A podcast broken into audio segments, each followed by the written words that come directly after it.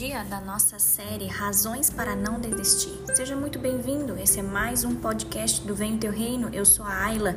Queridos, eu quero ler com vocês hoje um texto que ele é cumprido, mas preste atenção. Mateus, capítulo 25, os versículos de 31 até 46, que diz assim: Quando o Filho do homem vier em sua glória com todos os anjos, ele se assentará em seu trono na glória celestial. Todas as nações serão reunidas diante dele e ele separará umas das outras como o pastor separa as ovelhas dos bodes, e colocará as ovelhas à sua direita e os bodes à sua esquerda.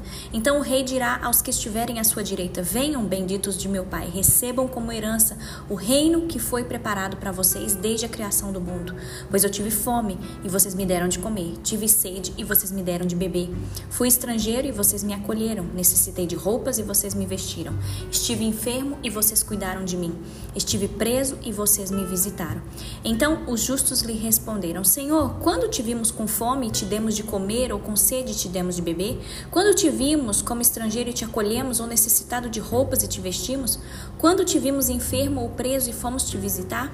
O rei responderá: Digo a verdade. O que vocês fizeram a algum dos meus menores irmãos, a mim o fizeram.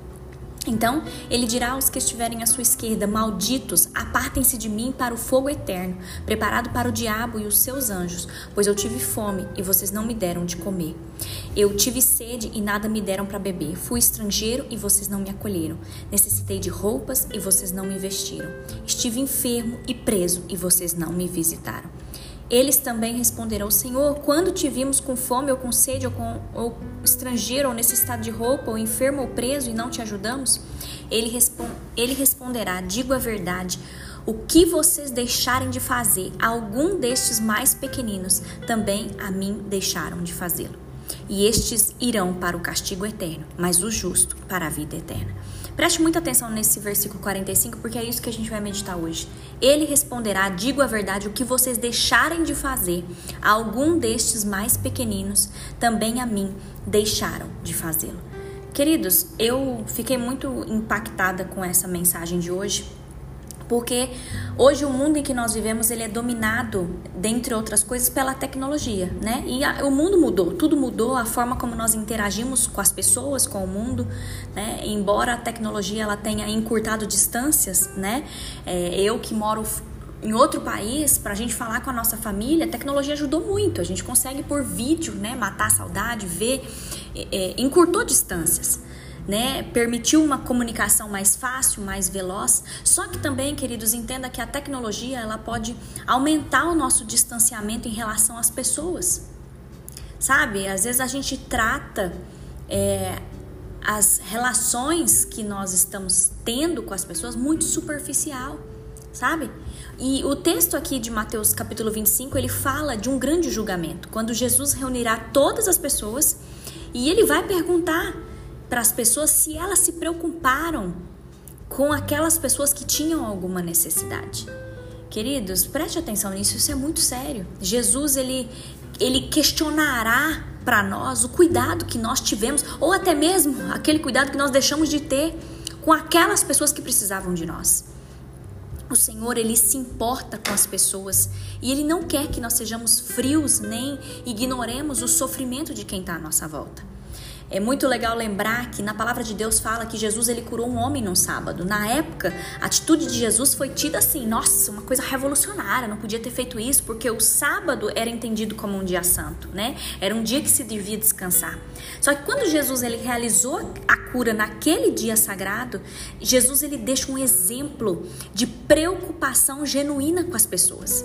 Jesus ele nos ensinou a cuidar das necessidades dos nossos irmãos e irmãs antes de qualquer outra coisa. Queridos, esse é o verdadeiro cumprimento da vontade de Deus. Esse é o sentido do amor de Deus. Que a gente se atente nisso hoje, sabe? Para nós não nos tornarmos indiferentes em relação àquilo que as pessoas sentem, pensam ou aquilo que as pessoas estão sofrendo sabe? Vamos ter mais empatia. É possível a gente manter amizades profundas, amizades verdadeiras além do mundo virtual, além das, né, de, do, do celular, queridos. Olhe nos olhos, sabe? Faça uma visita, ore por alguém, entendeu? Interceda por alguém. Manda, nem que for para mandar uma mensagem, mas ore com essa pessoa, sabe? A gente precisa, queridos, viver nesse mundo é, é, em comunhão com as outras pessoas. A gente não consegue viver sozinho, sabe? Quando o calo aperta pra gente, a gente precisa uns dos outros, orando uns pelos outros, animando uns aos outros, dando esperança. Sabe, queridos? Aprenda a estender a mão para aqueles que estão ao seu redor. Sabe? Dê apoio, ajude quando necessário. Eu li uma frase, eu quero muito deixar para vocês. Ouvidos e corações atentos podem salvar vidas. Ouvidos e corações atentos podem salvar vidas. Queridos, essa é uma razão para a gente não desistir. Que hoje a nossa oração seja para que os nossos ouvidos e os nossos corações estejam atentos para salvar vidas. Que o Senhor revele aí para você a pessoa que está aí do seu lado e que está precisando de uma palavra amiga, está precisando de uma oração. Em nome de Jesus, queridos, que nós tenhamos mais empatia por aqueles que estão à nossa volta. Sabe? Com, comece a, a, a pedir para o Senhor para tomar conta dos sentimentos, das dores, dos anseios. Que nós sejamos ouvido e coração para ajudar. Em nome de Jesus, eu quero orar por você. Pai, obrigada, Senhor, por mais um devocional. Obrigada, meu Deus, porque a tua palavra nos mostra razões para nós não desistirmos. Deus, que nós sejamos mesmo um canal de bênção na vida daqueles que o Senhor tem colocado na nossa vida. Senhor, vá de encontro com essa pessoa que está sofrendo hoje. Vá de encontro, Senhor, com essa pessoa que está se sentindo ansiosa, está precisando de uma palavra de conforto. Deus, que essa palavra germine nesse coração e que a paz, que excede todo entendimento, venha invadir essa alma, esse ser.